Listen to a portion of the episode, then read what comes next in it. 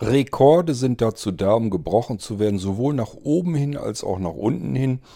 Hier in diesem Irgendwasser geht es wohl eher nach unten hin. Ich vermute, es wird die kürzeste U-Folge, die wir bisher hatten. Ich habe nämlich sagenhafte zwei Audiobeiträge, könnte man meinen. Warum machst du denn dann schon eine U-Folge? Ja, ich will den U-Ordner frei haben, leer haben. Und im Moment tut sich von eurer Seite nicht sehr viel. Ähm, also keine Anrufe auf dem Anrufbeantworter, keine Audiobeiträge in meiner Dropbox, äh, außer natürlich von Thorsten. Und das sind auch die beiden Audiobeiträge, die wir haben. Die sind nämlich von Thorsten. Daraus machen wir eine U-Folge. Komme, was da wolle. Vermutlich die kürzeste im Irgendwasser.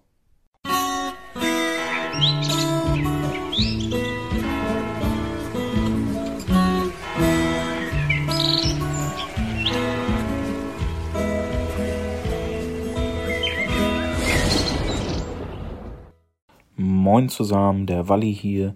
Mal ein kurzer Beitrag. Äh, die Idee kam mir, wo ich den Beitrag zur Audiobrücke und zum Thema Latenzen gehört habe. Soweit alles richtig. Moderne Fernseher, die Bluetooth können oder wenn man einen Bluetooth-Kopfhörer ans Apple TV hängt oder sowas, die sind allerdings intelligent genug, die wissen, was für eine Latenz auf dem Funkkopfhörer liegt. Ähm, und passen das Bildsignal entsprechend an. Also sprich, da hat man keine nennenswerten Latenzen mehr.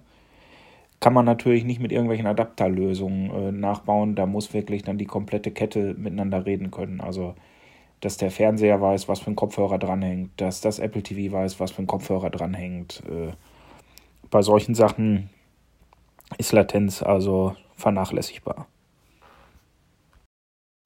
Ja, ja, Wally, Du mich auch. weißt du, an was ich gerade denken muss? Ich kaufe mir jetzt einen nagelneuen Fernseher mit integrierten Bluetooth. Freue mich meines Lebens, dass ich jetzt latenzfrei meine Lieblingsfilme gucken kann und gucke mir dann auf Achse an. Meine DVDs von auf Achse, die schon so aufgezeichnet wurden, dass der Schlag ins Gesicht im Intro merkst du das jedes Mal. Also bei jedem Intro regst du dich auf bei auf Achse bei der Serie, dass äh, jemand dass der eine dem anderen in, in die Fresse haut mit der, mit der Faust. Und du siehst zwar, wie er zuschlägt, aber dann kommt schon, glaube ich, schon fast die nächste Bildsequenz und erst dann hörst du den Faustschlag.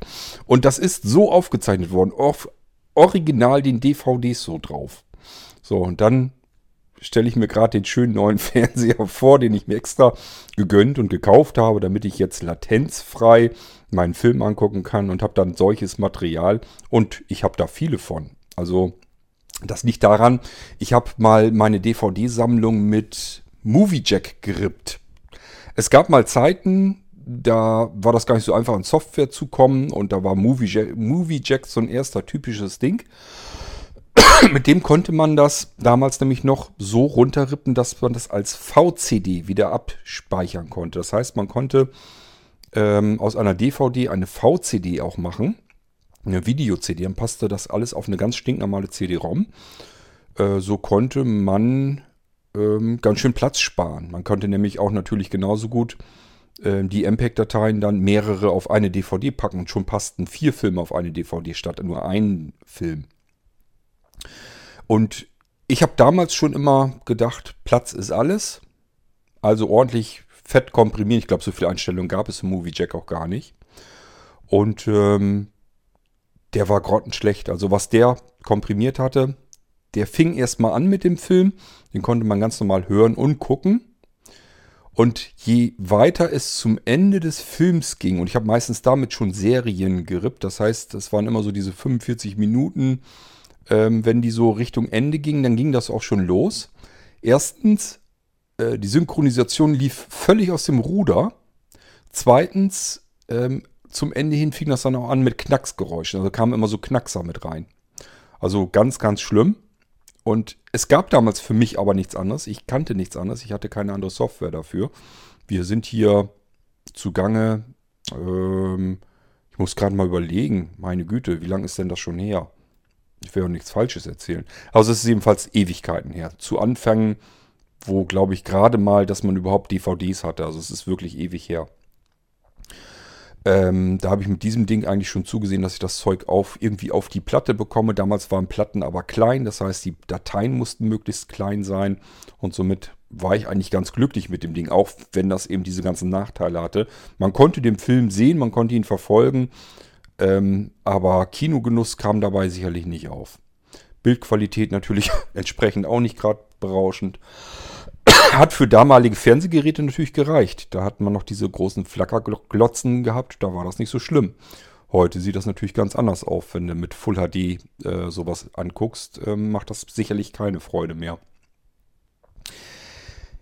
Ja, und wenn ich mir dann vorstelle, wie viel ich von den Filmen noch auf der Platte rumliegen habe, die haben es also immer irgendwie überlebt, sind von Platte zu Platte rüber kopiert worden. Ich habe allerdings auch einen ganzen Batzen verloren, also gar keine Frage, ist ganz viel auch verloren gegangen im Laufe der Zeit, einfach weil eine Platte mal hier kaputt ist.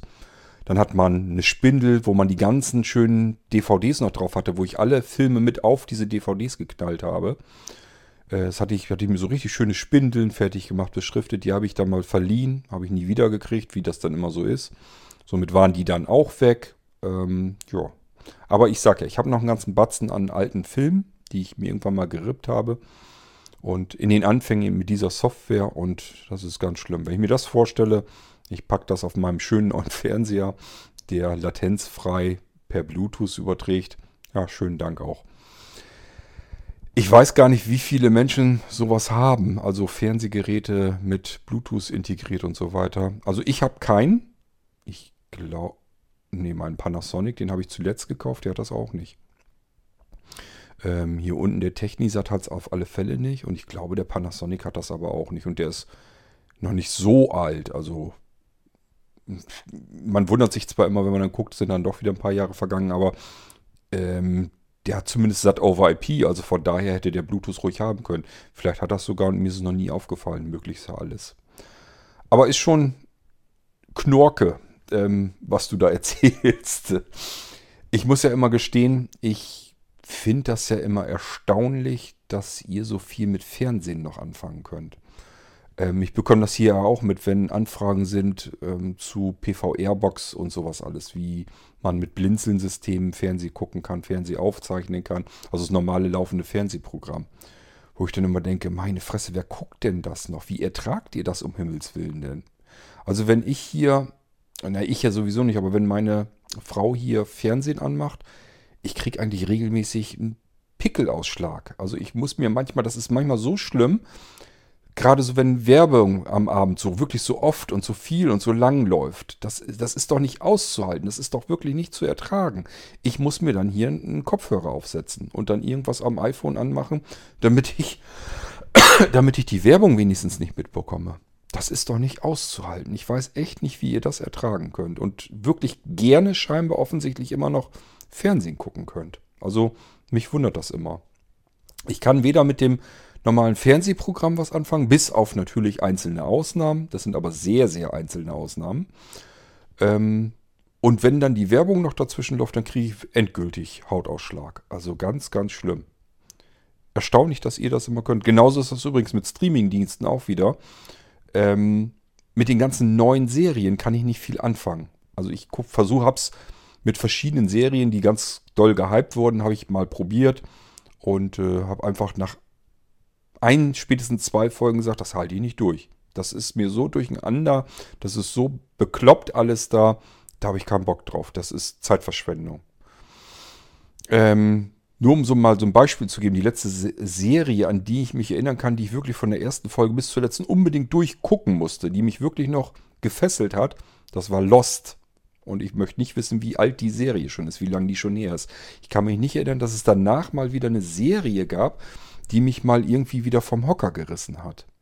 Ich habe mich so gefreut, als von Star Trek, äh, Star Trek äh, die Discovery-Serie kam.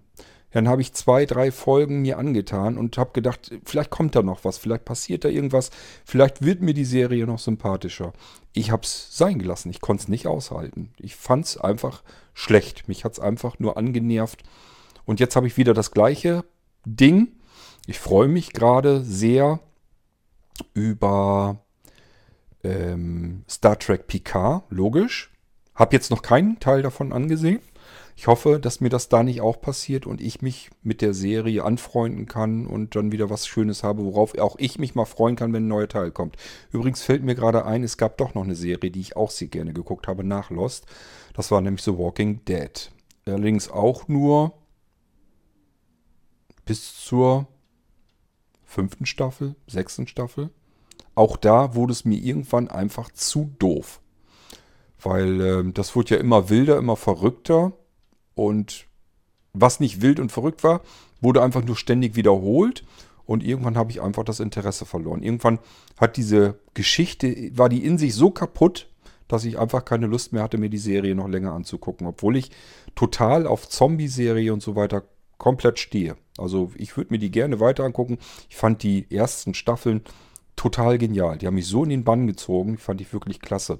Und irgendwann ist mir das einfach zu viel und zu blöd geworden. Ähm, deswegen sage ich ja, also Lost war eigentlich so die einzige Serie, die letzte Serie, die ich wirklich vom erst, von der ersten Episode bis zur allerletzten durchgucken musste. Ich war natürlich wie viele andere auch da nicht mit dem Ende zufrieden, davon mal abgesehen, aber ich habe mir zumindest die komplette Serie durchgeguckt und fand das auch spannend. Ähm, und danach habe ich sowas in der Form von der ersten bis zur letzten Folge hindurch jedenfalls nicht wieder erlebt. Und das betrifft viele Serien. Ich habe es immer wieder mal zwischendurch versucht. Ich komme da einfach nicht rein. Also auch mit Netflix und wie sie alle heißen, ich kann da nichts mit anfangen. Und wundere mich, dass ihr da noch so viel Freude damit habt. Also Geschmäcker sind wirklich komplett unterschiedlich, sonst kann ich es mir nicht anders erklären.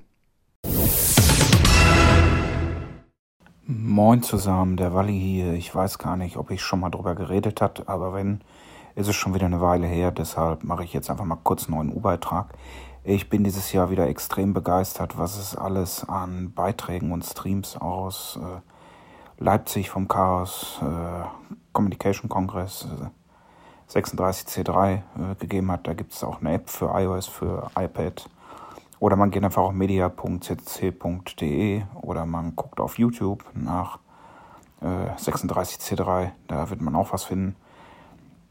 Ähm, ich stelle jetzt mal wieder die Frage, äh, ist irgendwer aus dem Blinzeln-Umfeld schon mal auf dem Kongress gewesen oder im Sommer auf dem Camp? Äh, habt ihr da Erfahrungen, wie, wie barrierefrei das funktioniert? Die haben ja dieses Jahr auch äh, einen recht großen Bereich, wo sie sich um Leute mit Autismus kümmern, äh, selbstverwaltet von Autisten. Also denen sind Barrieren schon klar, äh, nur ob sie wirklich für sehbehinderte Blinde irgendwas im Angebot haben, weiß ich nicht. Äh, Messegelände Leipzig ist natürlich auch extremst groß. Also ich glaube, das wäre mit meiner Gehbehinderung dann auch nicht so. Da müsste ich mir wirklich irgendwas, äh, könnte ich mir ja eine motorisierte Matekiste unter den Hintern oder es gibt ja auch fahrende Sofas auf dem Kongress. Also irgendwie käme man da von A nach B. Aber würde mich wirklich mal interessieren, ob schon mal jemand Erfahrung mit hatte, äh, ob er berichten kann. Äh, ja. Berichten kann ich nach wie vor nicht. Ich hoffe, dass das vielleicht in irgendein anderer vielleicht tatsächlich kann.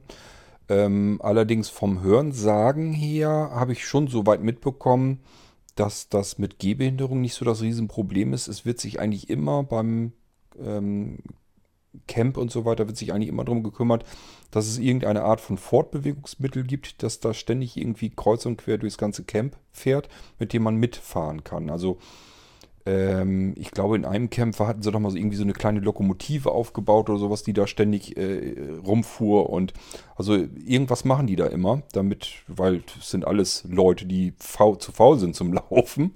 Das sagt man ja Hackern und so, so weiter auch alles nach. Die wollen sich ja nicht großartig bewegen. Und vielleicht machen sie es deswegen, keine Ahnung. Also das, denke ich mal, ist nicht so das Problem. Und wie du schon sagtest, also dass es Barrieren und so weiter geben kann, dessen sind die sich eigentlich ganz gut bewusst. Die sind da eigentlich recht fortschrittlich, was das angeht. Ich würde also erstmal davon ausgehen und das erwarten, dass die auch wissen, dass es sehbehinderte und blinde Menschen gibt und äh, dafür eine Lösung geschaffen haben. Es gibt ja auch jede Menge Helfer äh, auf diesen Messen. Und ähm, ich denke mal schon. Also ich könnte mir vorstellen, wenn du da einfach mal anrufst und sagst, du bist ähm, sehbehindert blind, ob du da irgendwie Hilfe an die Hand kriegst oder sonst irgendetwas, jemand, der da vielleicht mit dir mal einmal rüberlatscht oder so. ich denke mal, das lässt sich alles irgendwie mit umsetzen. Ich, also wenn ich das jetzt wollen würde, das ist immer eine blöde Zeit, äh, wer das alles ist, würde ich wahrscheinlich ähm, einfach anrufen und fragen, wie es aussieht, äh, ob da irgendwas vor Ort ist. Ähm, ja, wäre so meine Herangehensweise an das Ganze. Ähm, ich kann mir echt nicht vorstellen, dass die da noch nie was von gehört haben. Da werden sicher noch mehr Menschen hingehen, die sehbehindert und blind sind.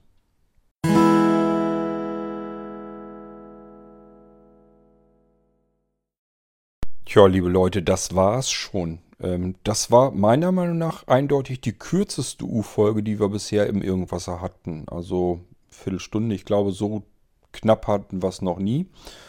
Ähm, ist mir im Moment aber ehrlich gesagt egal. Ich wollte ganz gerne die Audiobeiträge mal weghaben. Ich wollte jetzt, jetzt nicht so, so ewig lange liegen lassen. Im Moment tut sich einfach auch nicht viel. Von euch kommt im Moment nicht ganz viel. Weder auf dem Anrufbeantworter noch irgendwie sonst. Und deswegen habe ich mir gedacht, okay, ich hau mal eben diese kleine U-Folge weg. Dann haben wir das schon mal. Episode wieder geschafft. Ich hau hier noch einen kleinen C64-Titel wie immer ran. Und dann habe ich die U, den U-Ordner erstmal wieder leer geputzt warten wir mal wieder ab, ob wieder was Neues von euch kommt.